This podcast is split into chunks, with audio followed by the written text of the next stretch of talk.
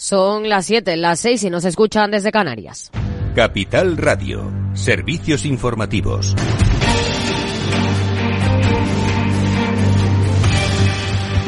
¿Qué tal? Muy buenas tardes. El informe final de la Organización Mundial de Comercio vuelve a dar la razón a la Comisión Europea en su disputa con Estados Unidos sobre las aceitunas negras españolas. El dictamen respalda los argumentos europeos contra las medidas proteccionistas impuestas por el país americano y da un paso más hacia la resolución de los aranceles contra la aceituna negra de España. Y Bruselas aprueba la fusión de Orange y Más Móvil y la nueva compañía será líder en el mercado español por número de clientes y cobertura de fibra y móvil. Detalles, Beatriz Miralles.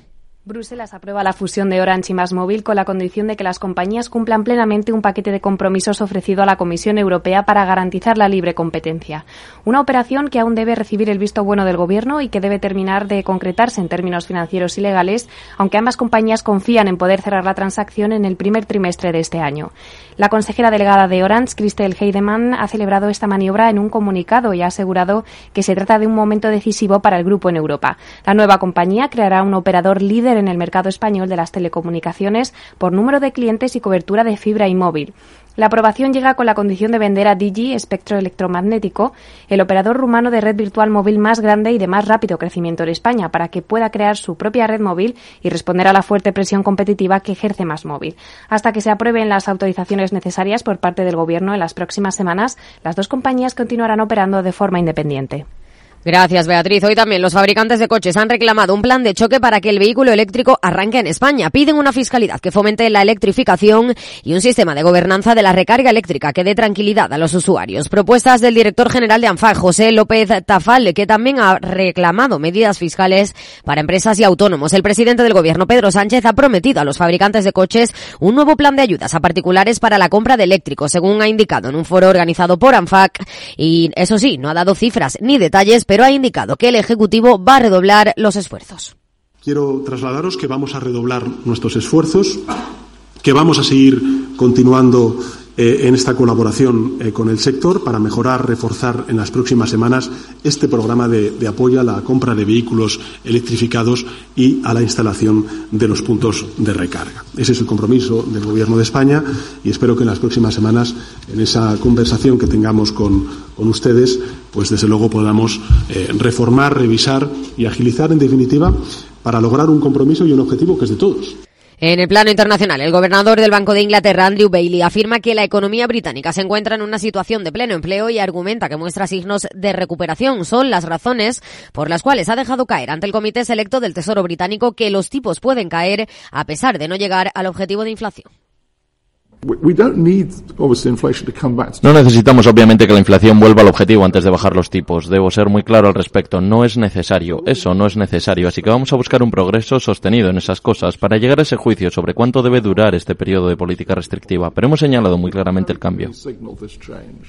Y a las 8 el balance con Federico Quevedo. ¿Qué tal, Fede? Buenas tardes. Buenas tardes, Aida. Pues eh, de esa fusión de la de Orange y Más Móvil que hoy ha autorizado Bruselas vamos a hablar bastante en la lupa con Laura Blanco. Vamos a analizarla profundamente, qué consecuencias tiene, todos esos compromisos que han tenido que adquirir las dos compañías para que Bruselas acabe casi 20 meses después autorizando esa fusión. Eh, tenemos deportes, por supuesto, Champions toda la semana y de esto también hablaremos con Lorena y con, con nuestro compañero compañero Paco Lloret. Y eh, hoy hay Transforma España. Vamos a hablar de economía social. Vienen jóvenes, hoy es jóvenes en Transforma en España, lo que nos toca, y vamos a hablar con ellos de la economía social. Y luego, ya sabes, la última media hora, como siempre, el chico del chándal para ponernos en forma y estar sanos y fuertes. Pues ahora has hecho el balance. Claves del mercado.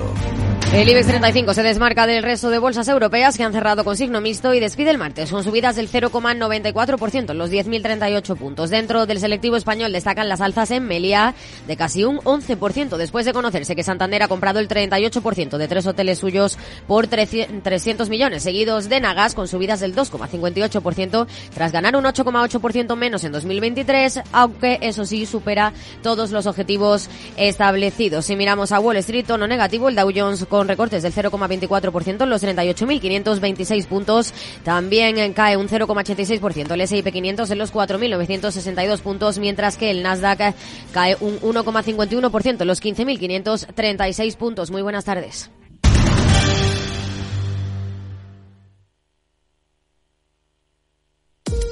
La estrategia de seguridad Zero Trust de Zscaler ayuda a las organizaciones a aumentar su ciberresiliencia y a gestionar los riesgos de un entorno de negocio desconectado al tiempo que protege a los usuarios y permite el acceso seguro a los datos adecuados en el momento preciso y en las condiciones idóneas.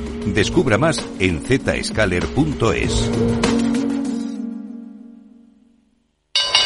Inversor, compra acciones de bolsa. IBEX, DAX, Dow Jones y muchos más. Invierte en acciones y ETF sin comisiones hasta 100.000 euros al mes con XTB. Abre tu cuenta 100% online en solo 5 minutos. Un broker, muchas posibilidades. XTB.com. A partir de 100.000 euros al mes, comisión del 0,2%, mínimo 10 euros. Invertir implica riesgos.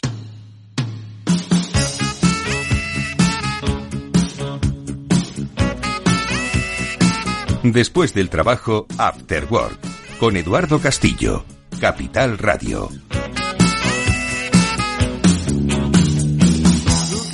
¿Qué tal amigos? Buenas tardes, bienvenidos a este After Work que ya comienza en Capital Radio y que hoy va a poner cifras a la inteligencia de un país y lo va a hacer vinculándolo a uno de los grandes temas de discusión política de nuestro tiempo que es el de la inmersión lingüística en Cataluña. Nosotros no nos vamos a meter en política, para eso están los políticos que salen, a veces nos meten y luego nos salen. Nosotros nos vamos a meter en pura estadística, que es la que ha analizado nuestro amigo Félix López con una obra, ya está sobre nuestra mesa, ya está en vuestras librerías, eh, cuyo título es Ahogados, efectos cognitivos y económicos de la inmersión lingüística en Cataluña, una publicación eh, llevada a término por Deusto y que nuestro amigo Félix López ha tenido a bien trabajar en los últimos dos, tres años. Ahora se lo vamos a preguntar y en los que con cifras habla del impacto que tiene pues el aprendizaje, la facilidad o dificultad para aprender y sobre todo cómo eso se traduce en generación de riqueza. Es un libro creo que muy interesante, muy sesudo, no para cualquier lectura y menos para una lectura apasionada como se hace en los debates sobre la lengua y la inmersión lingüística y del que vamos a dar buena cuenta en gran parte de este Afterwork. Así que eso es de lo que hablaremos hoy principalmente, aunque también nos acercaremos a otros temas siempre de interés, como son, por ejemplo, el del absentismo laboral. Con Fernando Ruiz Beato, socio de Ruiz Beato Abogados, hablaremos sobre, pues eso, cómo encaramos el absentismo, cómo se entiende, cómo se sobreentiende, si realmente hay tanta gente que no va a trabajar o no trabaja. Bueno, pues se lo preguntaremos también ya al final del programa. Esto es Afterwork, amigos, bienvenidos. Venga, vamos a comenzar.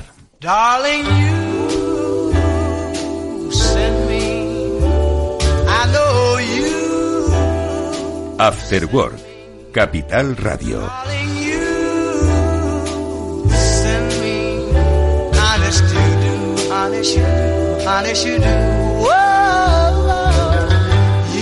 Ahogados, efectos cognitivos y económicos de la inmersión lingüística en Cataluña. Un análisis de los efectos nocivos que la inmersión provoca en los alumnos cuya lengua materna no es el catalán.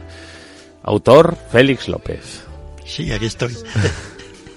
Los oyentes regulares del programa pues se preguntará, bueno, ya ha escrito un libro, ¿no? Ya ha escrito un libro. Después de todos los que ha comentado, ¿no? Y la verdad es que el libro empezó hace seis años, comentando un libro aquí, en un libro en este programa. En este programa, de Heine Rinderman, que se titula Capitalismo Cognitivo, que explica un poco las diferencias entre los países ricos y pobres. Pero en vez de analizarlo desde el punto de vista tradicional de la teoría del desarrollo económico o del crecimiento económico, utiliza aspectos de la teoría de la inteligencia.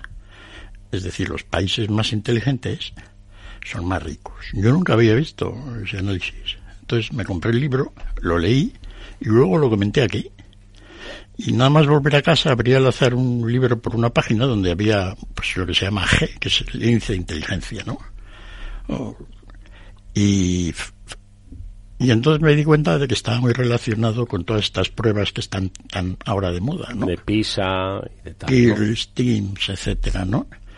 Y que en realidad estas pruebas son pruebas de inteligencia sirven para medir la inteligencia, aparte de para saber cuánta matemática sabe un chico de 15 años. Entonces, enseguida, yo había leído unos días antes un informe de convivencia cívica catalana que evaluaba muy bien la diferencia entre puntos, en puntos PISA entre los alumnos hispanohablantes y los catalanohablantes. O sea, ya ponía sobre la pista ese... Claro, si yo no tengo esa pista, pues... pues ¿A qué de? ¿No? ¿A qué de escribir este libro? Entonces, pues vi que efectivamente había una diferencia en puntos PISA, pero claro, si lo evalúas en puntos PISA tampoco te haces una idea ¿no? de qué pasa realmente. Pero cuando eso lo conviertes a, a cocientes de inteligencia, entonces la cosa cambia mucho. Y entonces yo los cambié y me di cuenta, vaya por Dios, comparado con lo que contaba Rinderman de la influencia que puede tener una diferencia en puntos PISA sobre la riqueza de un país y de unos y de otros, yo me quedé muy alarmado. Y entonces empecé a estudiar todo con más detalle. Según he ido profundizando, pues todo ha ido empeorando. Quiero decir que la situación es realmente muy preocupante, ¿no? Entonces, una de las cosas interesantes del libro, porque el libro, pues, es un caso práctico sobre la inteligencia catalana, pero te iba a interrumpir una cosa. Has hablado de cociente intelectual, de cociente inteligencia, ¿no? De, lo inteligente que es pues, un ciudadano, ¿no? ¿Cómo se mide esto? Lo digo porque muchas veces hemos hablado, joder, ¿qué tío más inteligente es ese? Y eh, la inteligencia, ¿en qué se traduce? ¿Cómo se define y en qué se traduce? Bueno, la, hay muchas definiciones de inteligencia, ¿no? Los teóricos de la inteligencia, de la ciencia de inteligencia, ya están muy de acuerdo en lo que es. Sigues leyendo en la prensa de que no se han puesto de acuerdo, pero eso no es entonces hay varias cosas. Pues lo que consideramos como inteligencia, o lo que los científicos de la inteligencia entienden como inteligencia, es muy parecido a lo que entendemos todos. Con lo cual es una ciencia muy al alcance de cualquiera, porque ya tenemos un gran conocimiento, de alguna manera, de todos sabíamos que en el colegio era el más listo, ¿no? Porque sacaba mejores notas. Entonces, a mí lo que más me gusta, la primera definición, ya de hace mucho, más de 100 años, ¿no? Pues la inteligencia es la capacidad de aprender otro, la capacidad, puedes añadir la, el pensar de una manera abstracta, ese tipo de cosas. Y luego pues se van añadiendo cosas, ¿no? Entonces, es pasmosamente fácil de medir. Porque tú se la mides a tus alumnos todos los días que les haces un examen. Aproximadamente. ¿No? Claro, si te hacen muchos exámenes, pues ya la cosa todavía queda más, más clara, ¿no? Y hay una herramienta que, que se utiliza específicamente para esto, que es un test de inteligencia. Hay dos tipos de test de inteligencia. Uno que es individual, que te lo hace un psicómetra individualmente, de acuerdo con un protocolo muy... duran una hora, una y pico, y luego hacen un informe, es una cosa cara. Por eso se hacen pocos. Y solo cuando realmente pues alguien tiene un problema los padres están preocupados, por ejemplo, que el hijo pues debe tener algún problema cognitivo, ¿no? O para la gente mayor, etcétera, que tiene. Y luego están los test grupales, que son los que probablemente todo oyente ha participado en alguno. Una prueba de, que lo han hecho para entrar a un trabajo, o en el colegio incluso. Entonces esos son, digamos, más mecánicos, ¿no? se computan más, no hace falta para digamos, hacerlos que el que hace la prueba sepa mucho, simplemente pues poner los papeles a disposición de del que toma el test y se suelen hacer así. Estos primeros se hicieron eh, en el año 1917. El ejército de Estados Unidos hizo los primeros test masivos para ser, para digamos de alguna manera a los reclutas ponerlos en un trabajo o en otro. Detectar digamos posibilidades de oficiales, alguien que podían... ¿no? Pero bueno, la guerra acabó pronto. Y entonces aquello que fue algo masivo, se hicieron más de un millón de, soldados, pasaron por 600 psicólogos. Claro, estos psicólogos se quedaron sin trabajo. Y entonces inventaron otro, que es utilizar estos test para la selección de personal y sobre todo en el campo educativo. Entonces hay toda una enorme teoría de test teoría de inteligencia desarrollada a lo largo de los años, que cuento en el libro con mucho detalle. Porque en principio, aparte de contar esto de Cataluña, pues tenía que introducir un capítulo para explicar qué es esto de la inteligencia. Pero fue engordando. Porque además me he dado cuenta de que en España apenas hay nada de esto. Tenemos una falta de conocimiento sobre estos temas, pues, pues porque no se nos enseña nunca. Ni tampoco ha habido lectura. ni es un tema que en España pues haya preocupado. En Estados Unidos sí, porque allí tienen varias polémicas sobre todo esto, ¿no? Entonces he explicado con detenimiento la ciencia de la inteligencia, de, de tal manera que el libro se puede considerar como un estudio de los efectos catalanes de la inmersión con la ayuda de pues, ciencia de la inteligencia y la misma como una exposición de la ciencia de la inteligencia con el caso práctico catalán. Vamos a poner un poco también sobre el, lo contrario de inteligente. Cuando uno le dicen que no es tan inteligente, uno piensa que es más tonto. ¿no? Exacto. Eh, Y hay que pensarlo en esos términos. ayuda. Jolín, feliz. Sí, sí, sí, no es así de claro, ¿no? Sí, ya te digo que la idea que tenemos todos es bastante la que tienen en... Aquel que tiene menos cociente intelectual, pues tiene más problemas para estudiar, por ejemplo. ¿No? Y luego, luego no quiere decir que tenga otros problemas, es decir, hay más inteligencias, ¿no? Eso de la inteligencia emocional, las otras, ¿no? Que se han ido añadiendo un poco, pues un poco para... por- porque además son ciertas. No, pero de alguna manera un profesor que tiene un alumno que no es muy lumbrera, pues igual si le descubre otra más positiva, pues, pues es positivo, ¿no? Pero lo que has dicho es más o menos cierto. Es decir, aquel, y bueno, y si tienes poca inteligencia, que son, la media son 100, ahora lo explicaremos, pero si tienes 70 o menos, entonces tienes problemas muy graves en tu vida para vivir en, en sociedad. Probablemente no tendrás trabajo nunca, Jolín. y vas a tener que vivir de, de la caridad familiar y del sector público, de la caridad pública. Es un problema gordo. Hay poca gente ahí, ¿no? Pero y por la otra parte están aquellos que tienen mucha inteligencia. Claro, esta, esta parte es absolutamente crítica. Porque son aquellos a los que tienen más de 125, 130 puntos. O sea, si, si media es 100, 70 que son 30 menos, son situación crítica, y 30 por 30 encima más es... ya, pues oye, ¿no? Entonces, esa gente es la que realmente, no diría dirige, pero sí el mundo. Es decir, los que inventan las cosas. ¿Quién inventa una vacuna? Pues esa persona, otro no.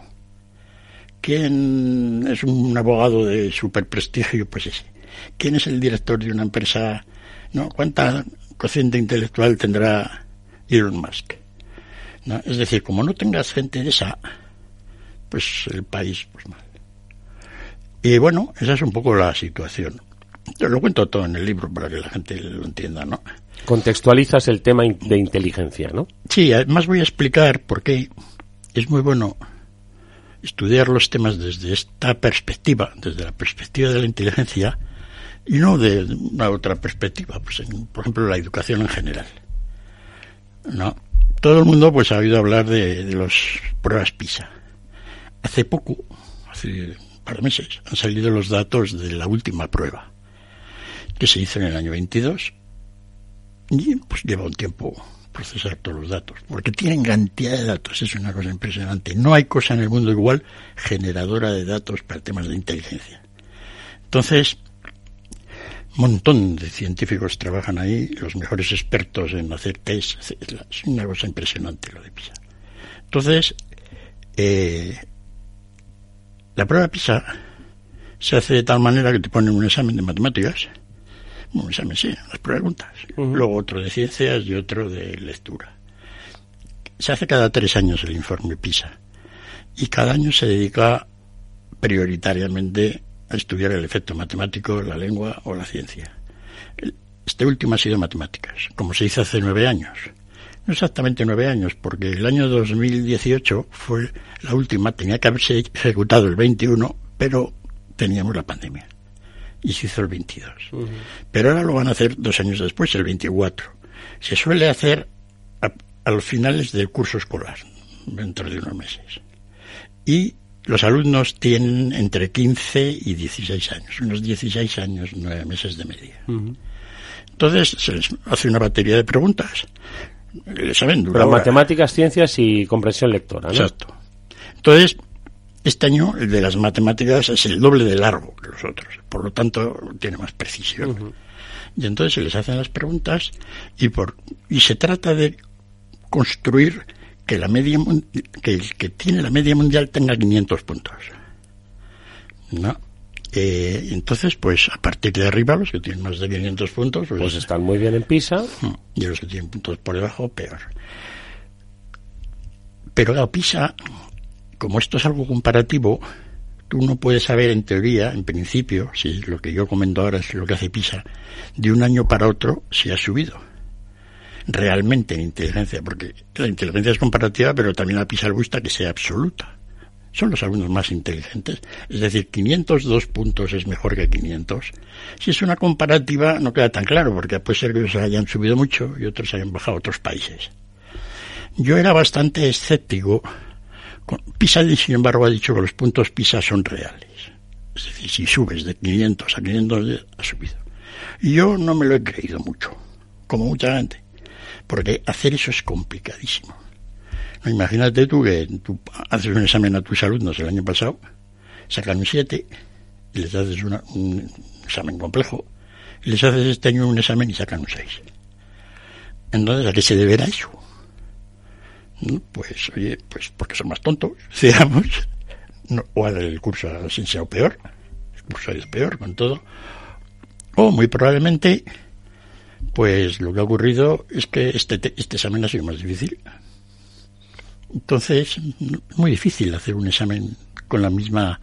Los de, los de PISA dicen que el examen que hacen este año pueden calcular cuán difícil sobre el examen de hace dos años o tres años, que además eran otras preguntas, es. Y yo me decía, muy complicado. Pero ha llegado la pandemia. Y entonces todos estábamos esperando, recogerá PISA una caída general de notas y no solo comparativa, porque efectivamente la pandemia ha afectado a todo el mundo. Y entonces hemos visto las pruebas PISA y con emoción he comprobado que efectivamente PISA mide la inteligencia a niveles absolutos, porque casi todos los países han caído. Ya la media no es 500, no, sino con las correcciones que han hecho la media es 480 y hay algo. Y eso es espectacular. Entonces, para que nos hagamos una idea, todos casi todos los países han caído, unos más que otros. Japón, curiosamente, no. España ha perdido ocho puntos en matemáticas lo cual es de los que menos ha perdido. Mm. Pero es porque yo creo que el anterior PISA era muy malo. Por ejemplo, la Comunidad de Madrid en el anterior PISA había perdido 10 puntos y este año no ha perdido ninguno. Pareciera que a la Comunidad de Madrid la pandemia no le ha afectado a los alumnos en matemáticas, mm. pero eso no puede ser. Eso lo que indica es que el anterior PISA está mal hecho. Y eso ocurre algunas veces. Es muy difícil hacer esto bien. Bueno, en cualquier caso, una serie de países han tenido unas caídas espectaculares. Holanda, Alemania, Finlandia, países que han perdido 30, 40 puntos, una cosa. Madre mía. Y entonces el, el medio mundial, pues han perdido, supongamos, 12. Y ya está, pues tenemos ese dato. Hemos perdido. ¿Y eso qué significa? Pues nada, la mayor parte de la gente con eso nos hemos bajado, vamos a ver qué hacemos con los alumnos. Y entonces va el presidente del gobierno y dice que va a dedicar 200 millones a que los alumnos tengan clases particulares, no sé qué, no sé cuánto. Está bien. Pero ahora viene la siguiente pregunta. ¿Y el próximo examen PISA, este que van a hacer ahora, qué puntos van a sacar? ¿Sacarán más? ¿Sacarán menos? No hay eh, pandemia. Entonces, ¿tú qué, tú qué predecirías? que tendría que ir a mejor, ¿no? Porque ha habido un aumento de las tecnologías y ha vuelto la presencialidad y entonces pues, ha vuelto la presencialidad. Mm. Pero la ciencia de inteligencia te dice que no. Es decir, la pérdida de inteligencia que tuvieron los, los 12 puntos de puntos PISA suponen una pérdida de dos puntos de cociente intelectual para los estudiantes del mundo. Yo una vez que he perdido esa inteligencia, ganarla es muy difícil. Porque lo mismo que lo han perdido los alumnos de PISA, lo han perdido los alumnos que estaban... ¿A los que te refieres en tu libro? y no, y sobre todo a los que están haciendo el informe ahora. Esos también tenían dos, tres años menos, pero lo han pasado también mal. E incluso los estudiantes universitarios. Todo estudiante universitario que salga ahora de la Universidad Española tiene media dos puntos menos de conciencia intelectual que los que no han los que salieron antes de la PISA. aunque estuvieran casi en cuarto de, de la universidad. Es decir, perder inteligencia, como cuento en el libro, es fácil. Estás en un entorno equivocado y la has perdido. Claro, esto ya lo ves de esta manera, es un poco... Oye, ¿qué supone perder dos puntos al mundo de cociente intelectual? Pero claro, si lo vemos desde el punto de vista PISA no tenemos ninguna idea. Oye, pues ya estudiaremos más, ya veremos, ¿no? Bueno, desde el punto de vista del cociente intelectual, supone que como probablemente dos puntos de, pérdida de cociente intelectual para un país, o, o dejar de ganarlos, cuando todos esos alumnos que han perdido los puntos entran en el mercado laboral, pasan años, ¿no? Pero una vez que han entrado, pierden un 20% de ingresos, 20%, sobre lo que podrían haber obtenido si no hubieran perdido dos puntos. Es decir, los efectos son graves. La pandemia ha sido un efecto muy grave. Y además se ha venido añadiendo con otra cosa, porque siempre la inteligencia había aumentado de un año para otro en el siglo pasado. La inteligencia real. En España fue muy notorio en los años 50, 60, 70. Y eso aumenta mucho debido a la escolarización. Tienes mejores colegios, toda la gente va al colegio, y eso hace que todo el mundo...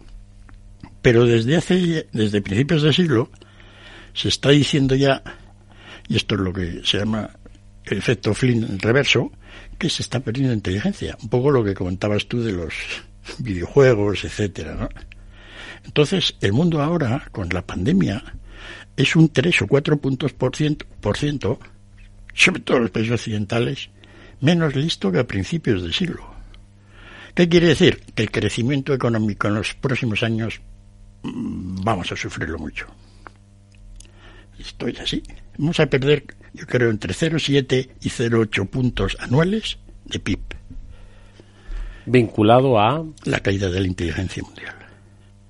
Esto nadie lo ha contado, ¿verdad? No. Los oyentes tienen una primicia. Sí, porque piensan que el crecimiento económico se debe pues a los factores puramente económicos, ¿no? no, pero en el fondo, sí. servicios, precios. Sí, pero la innovación, ¿no? Y para eso hace falta grados. Coco. Coco. Y ese coco ha disminuido bastante. Y además, siempre que hay una caída de la inteligencia, donde más se nota, es en los extremos. Aumenta el número de gente con problemas y disminuye mucho la gente brillante. ¿no? proporcionalmente. Con lo cual el efecto para el tema de, digamos, el desarrollo tecnológico es notorio. Y aplicándolo esto al tema que te llamó la atención, que era el de Cataluña, el de Cataluña o de otras zonas eh, que pones a investigar lo que ocurre en, yo que sé en otras zonas donde hay pues un bilingüismo activo como puede ser el País Vasco eh, Baleares Valencia Galicia. Bueno yo pienso que con leyendo el libro que hagan ellos su traslación les va a resultar fácil. No no vamos a entrar en ese tema. Pero en Cataluña sí. Cataluña eh, lo primero es detectar toda esa diferencia en resultados PISA, pruebas académicas, lo que sacan en el colegio, las notas, etcétera, en la universidad, todo, ¿no? Si tú fueras profesor allí en Barcelona, pues las notas que pones a tus alumnos de periodismo como suben o bajan, ¿no? Y como las de los unos alumnos y otros se traducen en diferencias de niveles de inteligencia. Entonces la cosa empieza a coger un color, ¿verdad? Porque de momento pues oye, que los catalanes sacan, los catalanohablantes sacan en físicas en el colegio ocho y los hispanohablantes seis y medio. ¿Y eso qué? Bueno, pues no nos dice nada. Ya sabíamos que unos sacan mejores notas que otros. Y la gente se queda tal cual. Pero conociendo el catalán, ¿no? Se presupone que un, estamos aquí hablando de una persona cuya lengua materna es el catalán y o no es el catalán, pero que conoce el idioma y que lo habla y lo Entonces, eh, casi siempre que se utilizan estos términos de la lengua materna, cuando hay deficiencias de resultados en, para unos o para otros, los que tienen como lengua materna en la que estudian y aquellos que no, como en Cataluña, que los hispanohablantes pues estudian, digamos, en una lengua que no es materna, casi siempre el problema se reduce a que conocen menos la lengua y entonces hacen un examen en matemáticas porque no conocen bien catalán. Pero eso no es así. No, eso ya se estudia en otros países del mundo, que también en algún capítulo entero, ¿qué pasa en otros países del mundo cuando la gente se somete a un proceso de, digamos, colegial, inmerso en una lengua que no es la materna, y en todos los países es lo mismo, es un desastre. la UNESCO lo dice y recomienda que a todos los alumnos se les escolarice en la lengua materna.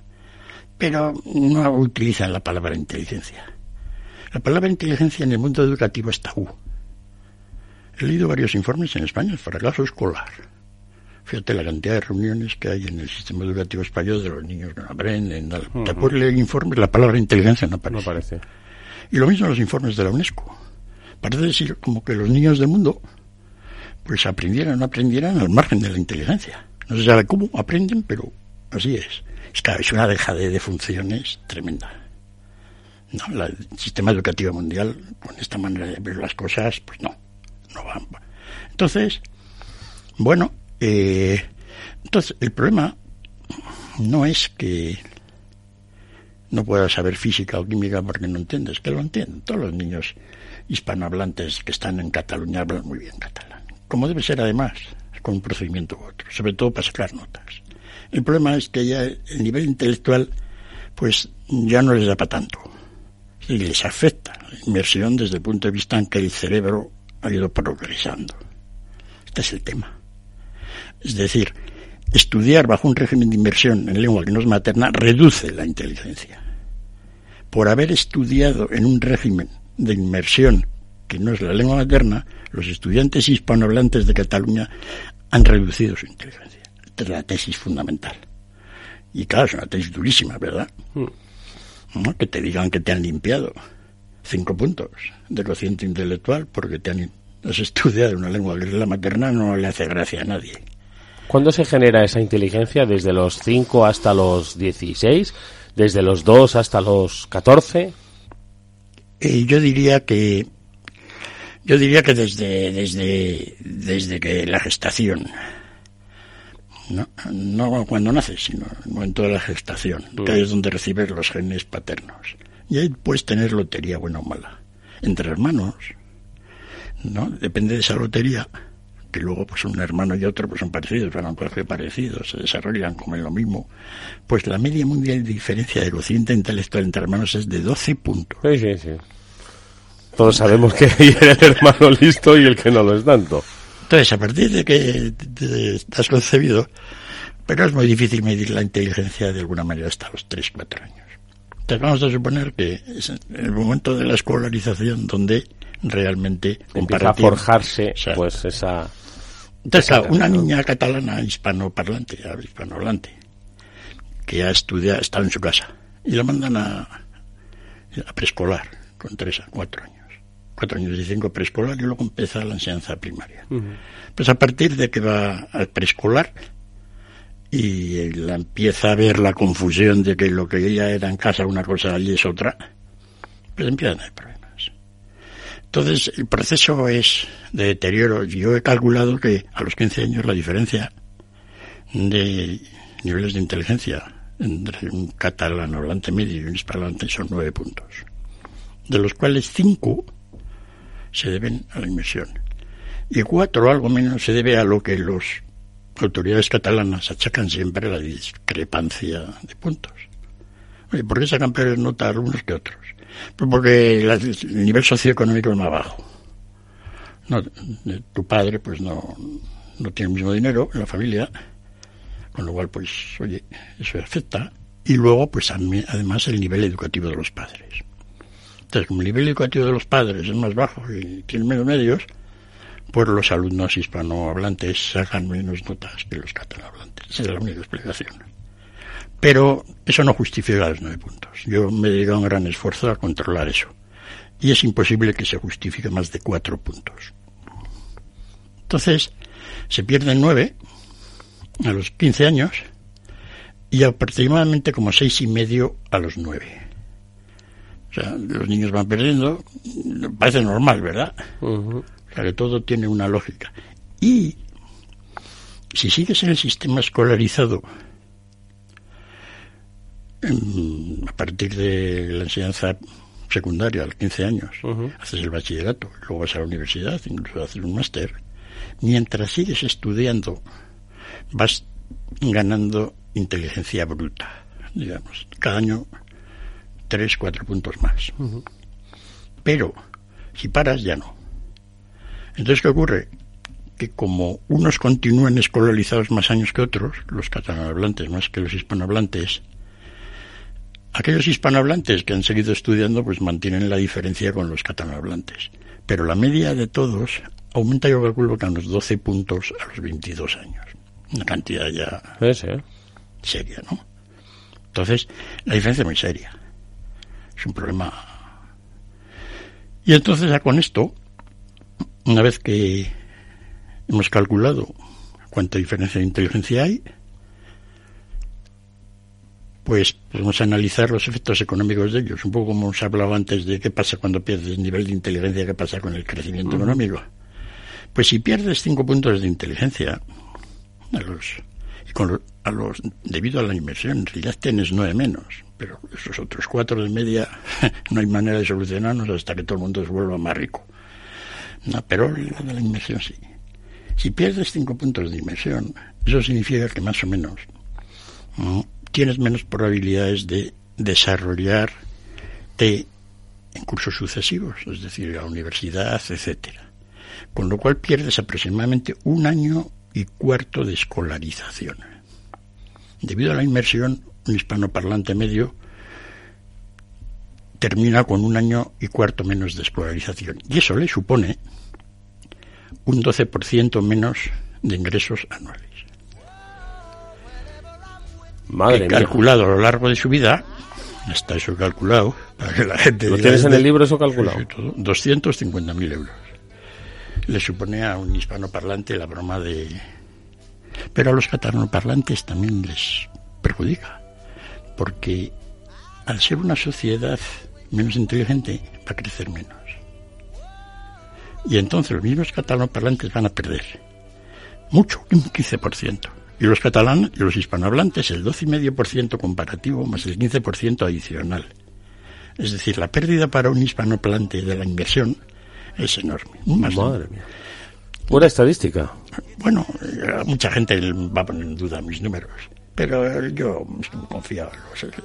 Llevo haciendo números 40 años y aquí mis oyentes me, me conocen. Esto debe estar bien. Y además, España, este es el mayor problema económico a solucionar en España. Desgraciadamente no tiene solución a corto plazo porque este deterioro económico catalán se va aumentando. Porque no se puede solucionar. Es que, claro, planteado así, el modelo de educación bilingüe es quizás mm, uno de los factores por los que no se debe ir. Ahora, si quieres, lo comentamos.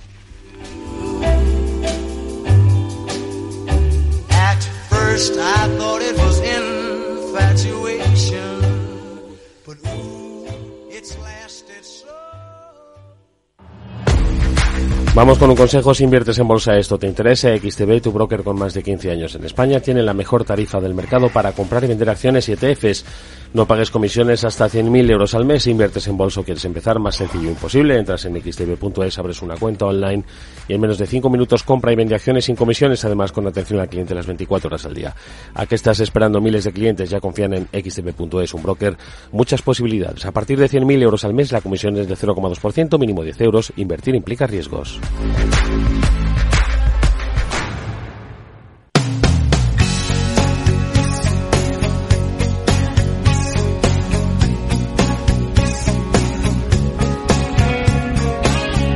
Después del trabajo, After Work, con Eduardo Castillo, Capital Radio. Bueno, pues ahora seguimos eh, hablando, ahora hablaremos de absentismo, que lo había dicho al principio del programa, que íbamos a hablar con Fernando Ruiz Beato, socio Ruiz Beato Abogados, sobre el absentismo y cómo, cómo vivimos con él en, en las empresas, o cómo viven las empresas con él. Pero antes quiero seguir hablando unos minutos con Félix López sobre este interesantísimo trabajo, Ahogados, efectos cognitivos y económicos de la inmersión lingüística en Cataluña. Estamos hablando de cómo eh, aprender en una lengua que no es materna, aunque la conozcas, ojo, te hace menos inteligente. No es que te haga menos eh, capaz o te dé menos oportunidades, sino te hace menos inteligente. Esa es la teoría que Félix López ha puesto negro sobre blanco en este libro editado por Deusto. Y que, obviamente, la inteligencia eh, tiene un impacto en la generación de riqueza futura, ¿no? De, de las regiones, de las personas, de los, de los países.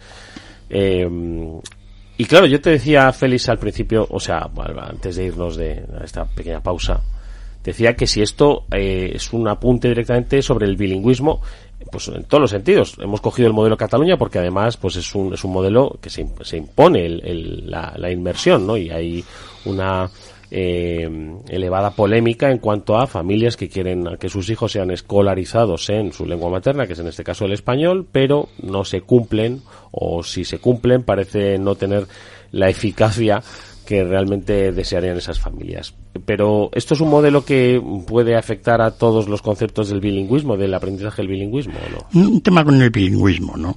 Cuando hablas con, con estudiantes bilingües, o con gente sobre todo en Cataluña, ¿no? Eh, de alguna manera tienen la idea de que ser bilingüe mejora el proceso cognitivo. Es decir, que, oye, pero si ser bilingüe todo el mundo sabe que es mejor. Digo, sí, es mejor para hablar dos idiomas, mejor hablar dos que uno. Pero la idea, pero la idea que se tiene es que el bilingüismo realmente te mejora el proceso cognitivo. De alguna manera, pues el bilingüe está hablando un idioma, pasa al otro rápidamente, vuelve a volver al otro. Es como si desarrollara una especie de gimnasia mental que le viene bien.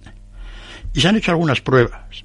Yo estudié esto con detenimiento cuando empecé a estudiar todo esto, pues igual sí, ¿no? Ser bilingüe te mejora. Pero la conclusión de ya de todos los estudiantes es que ser bilingüe no mejora la capacidad cognitiva en nada.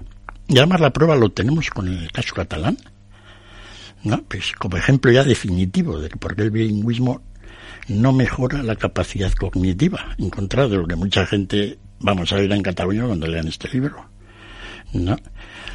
Si ser bilingüe diera alguna ventaja, los alumnos hispanoparlantes catalanes sacarían mucho mejores notas que los aragoneses, que no estudian, no son bilingües. Y sin embargo, no, tienen cuatro puntos menos de cociente intelectual. Es decir, estudiar una lengua que no es materna, termines bilingüe o no, perjudica mucho. Bueno, vamos a hacer una, un breve paréntesis, ¿eh? Vamos a tocar otro tema, pero luego vamos a volver con este libro, porque yo quiero hablar del absentismo. Yo creo que todo está interrelacionado, porque claro, la inteligencia genera economía, pero también la actitud en el trabajo, y es que al parecer se han disparado los ratios de absentismo y bajas laborales. Bueno, ahora lo hablamos con nuestro experto laboral.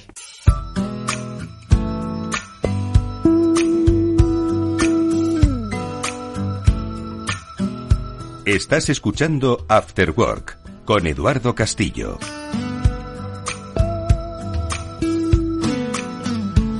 Hablábamos, ¿verdad, Félix, de la pandemia, del impacto ¿no? que ha tenido precisamente en los resultados académicos, en la reducción de la inteligencia. Somos menos inteligentes, ¿no? Desde la pandemia. Y también somos un poquito, no sé si llamarlo vago. ¿no? Es que no quiero ir, a, ir de extremos, ¿no? Pero el absentismo se ha relacionado siempre con, pues no, no, no ir a tu puesto de trabajo o no, básicamente no ir a trabajar. A mí eso me llama mucho la atención, ¿no? Aquellos que trabajamos, pues oye, tienes una obligación. Te costará más levantarte o menos serás más productivo o menos, habrá días, ¿no? Pero lo de no ir es algo que a mí me ha llamado siempre poderosamente la atención. Bueno, pues supongo que Fernando Ruiz de Ato, socio de Ruiz de Ato Abogados, está acostumbrado a esto y a más, aunque las cifras seguro que nunca dejan de sorprenderle. Fernando, buenas tardes, ¿cómo estás? Buenas tardes, Eduardo, ¿cómo estamos? Oye, de verdad, de verdad, yo, o sea, que decir, yo no me considero la persona más responsable del mundo, pero, pero uno se levanta y tiene que ir a cumplir, ¿no?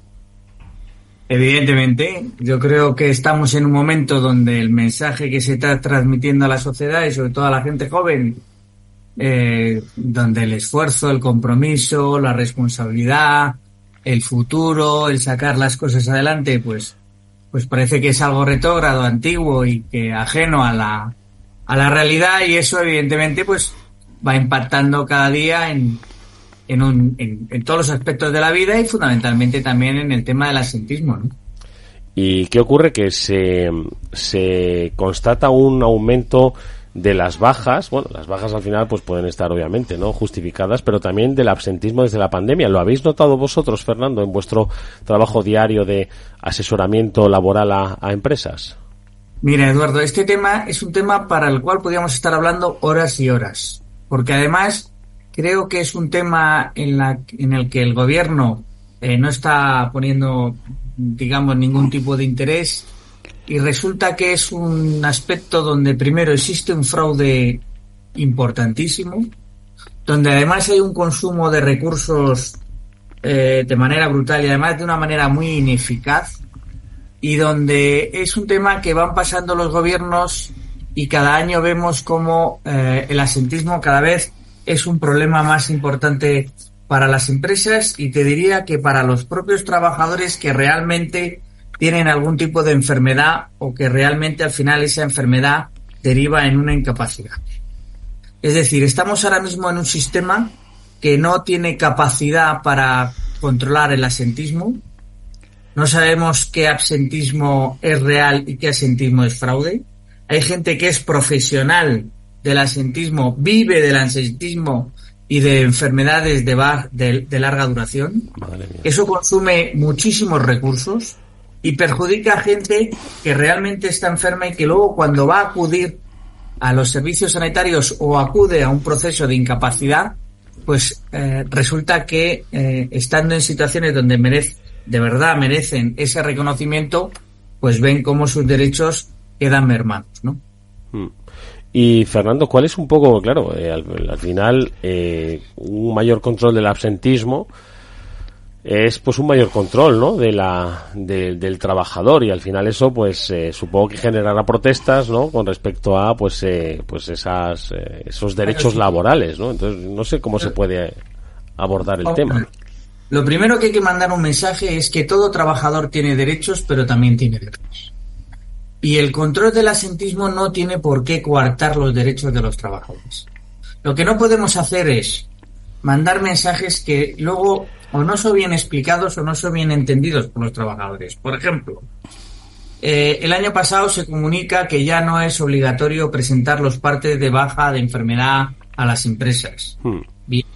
El que no sea obligatorio presentar las partes de enfermedad no significa que el trabajador no deba comunicar a la empresa su, eh, su causa justificada para no presentarse a su puesto de trabajo. Son cosas distintas. O sea, una cosa es que usted no tenga que entregar el parte y otra cosa es que usted de repente no diga nada, no aparezca a su puesto de trabajo y la empresa se entere una semana después que resulta que usted está enfermo.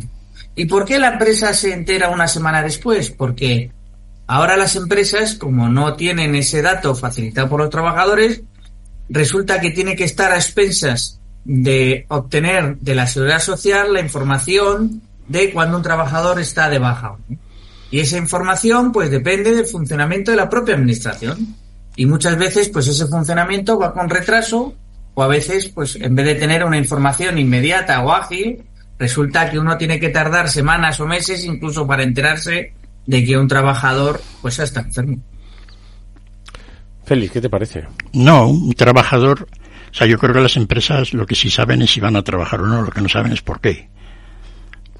Evidentemente, claro, la empresa, evidentemente, cuando un trabajador no aparece, Trabajo, obviamente sabe que el trabajador no ha ido, ¿no?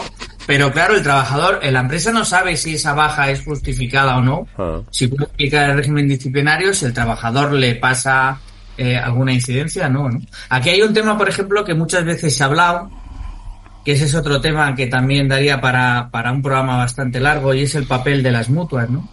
Como las mutuas, que eran asociaciones empresariales, eh, prácticamente dejan de ser asociaciones empresariales, pasan a ser brazos extensos del propio Ministerio de la Seguridad Social, cómo el dinero de las mutuas acaba parando, llegando a parar al Ministerio de la Seguridad Social, y cómo esa lucha que han tenido las mutuas de poder tener el control de la baja de IT, de controlar y de poder dar altas, ¿no? Porque ahora las mutuas no pueden dar altas, por ejemplo, de IT, aunque muchas veces llaman a esos trabajadores a reconocimientos o a controles médicos. Sí, sí. Entonces, claro, era una manera también de hacer partícipe a esas mutuas de esa gestión que sin duda, pues, pues, pues permitiría, pues que, eh, pues, mm, enfermedades, pues, que aparentemente no, no tienen mucha importancia o, o, detectar, por ejemplo, ese fraude o detectar ese abuso que a veces uh, los propios trabajadores eh, utilizan, ¿no? Utilizan incluso también porque hay que recordar que eh,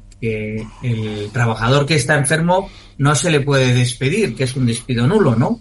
Con lo cual también hay muchos trabajadores que utilizan esa baja médica para protegerse ante una posible decisión de extinción eh, contractual, ¿no? Con lo cual, bueno, es un tema que tiene muchas ramificaciones Y que afecta muchísimo. Tenemos una inspección médica, por ejemplo, que eh, yo he tenido casos en el despacho donde evidentemente pues se puede contrastar muy fácilmente ese fraude, ¿no? Hoy en día la gente no se da cuenta que a través de las redes sociales sube mucha información. Entonces, tienes gente que eh, supuestamente tiene bajas de larga duración y no digo yo que se vaya de vacaciones porque hay muchas sentencias que dicen que el hecho de estar de baja no impide que uno se vaya de vacaciones, ¿no? Pero ves a gente, pues yo que sé, participando en ferias, en certamen, eh, siendo monitor de baile, y tienes fotos y tienes vídeos que acreditan un poco que, bueno, pues que esa posible enfermedad pues contrasta un poco con la vida que lleva, ¿no? Presentas escritos en la inspección médica con el objeto de intentar, pues bueno, ver si internamente hay algún tipo de proceso de investigación eh, que pueda analizar estos casos y luego ves cómo eh, no tienes respuesta, ¿no? Yo, en el tema del asentismo, te podría decir, Eduardo, que yo he encontrado gente que incluso después de estarse 545 días de baja, ha solicitado la incapacidad por tener el colesterol alto. Bueno. Claro, yo estaba ese día en el pleito y decía, madre mía, no sé decirle a la jueza que yo tengo hipertensión y tengo colesterol, a ver si me va a incapacitar. Madre. Entonces, es decir, el problema de todo esto no es el derecho, porque evidentemente aquel el trabajador que esté enfermo merece ser atendido y merece estar de baja. El problema no es aquella persona que está enferma y de esa enfermedad deriva un proceso de incapacidad, que hay mucha gente, realmente yo he llevado procesos de incapacidad donde gente no se sostenía en pie y sin embargo los tribunales no han reconocido esa incapacidad. Ole. El problema es el abuso que se hace de los derechos. Es decir, la gente tiene que ser consciente que ese fraude o ese abuso al final nos perjudica a todos. Nos perjudica a todos porque se consumen muchos recursos públicos que luego no van destinados a los que realmente lo merecen y lo necesitan. Pues oye, Fernando, como bien has eh, apuntado, es que esto no, no, no se puede dirimir en minutos, necesita horas. Así que yo creo que vamos a empezar a pensar en una posible tertulia que aborde el absentismo desde diferentes ópticas, que yo creo que es interesantísimo el, el tema y como hemos apuntado, y es un poco el motivo que nos había traído hasta aquí, es que las bajas han aumentado desde la población pues un 20%. Eh, hay un gráfico que publica The Objective que va desde las 137.000 bajas registradas en el año 2002 a las casi 700.000 registradas en 2023. Madre mía, nos hemos... eh, en fin, pero bueno, yo creo que está, por supuesto, para ser analizado. Y como siempre, con la eh, pluma verbal afilada de Fernando Ruiz Beato, socio de Ruiz Beato Abogados. Fernando, gracias, como siempre. Ha sido un gusto escucharte. Muchas gracias, Eduardo. Un abrazo. Otro partido.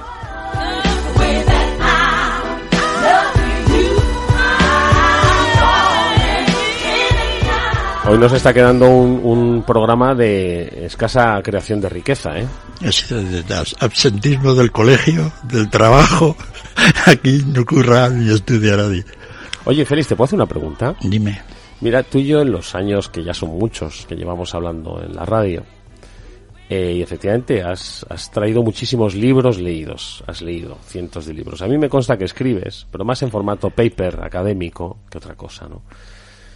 ¿Y por qué, de todos los libros que tú podrías haber escrito y que podrás escribir, ¿por qué decides escribir un libro sobre este tema? Mira que ha habido temas que hemos comentado que también estoy seguro que darían muchísimo juego de cosas nuevas que nadie habría contado, como estás contando tú aquí. ¿Por qué te decides hacerlo por esto? Pues por dos temas. Primero porque porque hay una porque he visto que esto nadie lo hacía. ¿no? Y es un tema muy importante. Y en segundo lugar, un aspecto que tiene que ver con África. Yo quiero que la UNESCO se cargue las pilas también con esto, porque los estudiantes africanos están escolarizados casi siempre malamente, en un idioma que no es el materno, al menos una gran parte, ¿no? Y eso que bastantes problemas tienen ya. Ese es un problema mucho más grande. El problema catalán, comparativamente en números, es pequeño. Esto habrá afectado a un millón y pico catalanes desde que se inició. Pero en África y en el resto del mundo hay millones y millones, centenares de millones en realidad. ¿No? Y yo tengo mucho cariño por, por la gente de estos países, ¿no? Desde que era joven. Y en ese sentido he aprendido mucho de ellos. Es decir, eh, cuento bien cómo se desarrolla la enseñanza en esos países y qué conclusiones tiene. Y eso que debería de alguna manera haber pasado todo el mundo, pues da la impresión de que como son países africanos, pues da igual. Porque es un crimen lo que están haciendo. No, como es un crimen, digamos, así entre el caso catalán. No, y entonces, pues, pues, pues efectivamente tiene razón, podría haber hecho otra cosa. No, al final otra de las razones por las que le he hecho es que según iba profundizando un poco en este estudio, he ido aprendiendo ciencia de la inteligencia, que no tenía ni idea. Poca.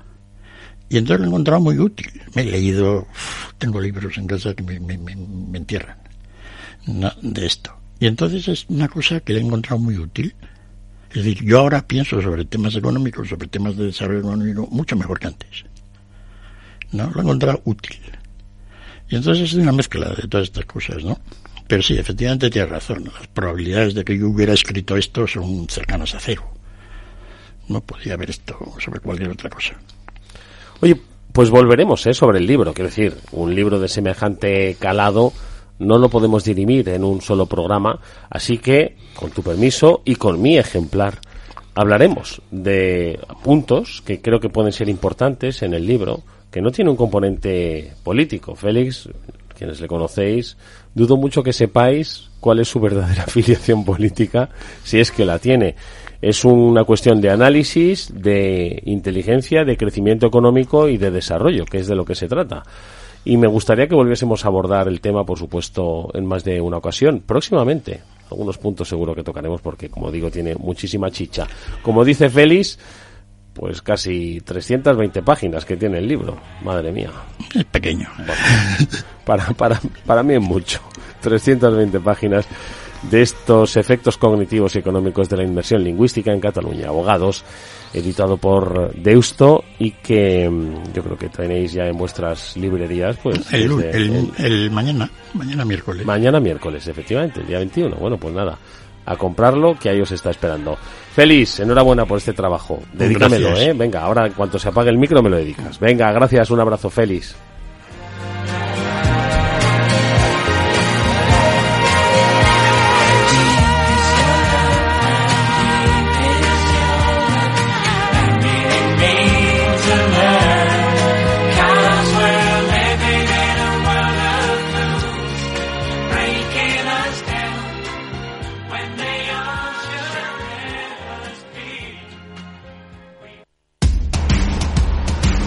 No pierdas detalle de todo lo que afecta a tus inversiones y a tu bolsillo.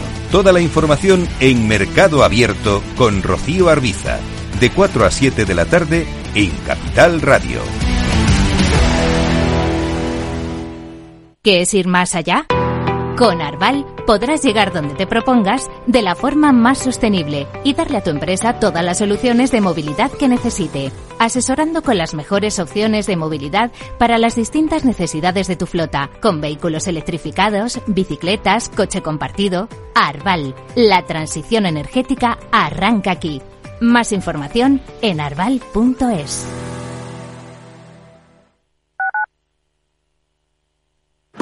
Si te gusta el pádel, en Capital Radio tenemos tu espacio. Todos los martes a las 22 horas saltamos a la pista para contarte la actualidad del World Paddle Tour, los torneos amateur, las novedades de las marcas y toda la actualidad relacionada con el segundo deporte más practicado de España. Esto es Paddle, los martes a las 10 de la noche en Capital Radio.